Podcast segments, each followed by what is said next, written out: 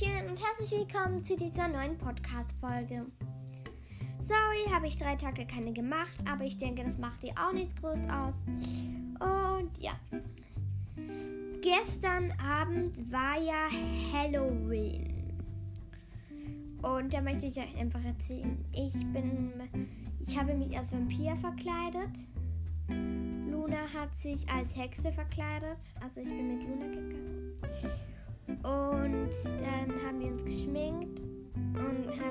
Vampirzähne angezogen und sind von, bei ein paar Häusern gegangen. Und jetzt habe ich eine ganze Süßigkeitenbox voll. Und ja, ich muss euch mal etwas sagen. Ich, ich will euch mal etwas erzählen. Was meine Traum Hallow, was mein Traum Halloween wäre. Mein Traum Halloween wäre tatsächlich eine Kutsche ich, Luna,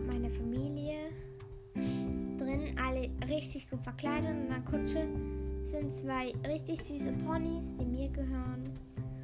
Also eines gehört mir, eines meiner Freundinnen, Milo und Zoe.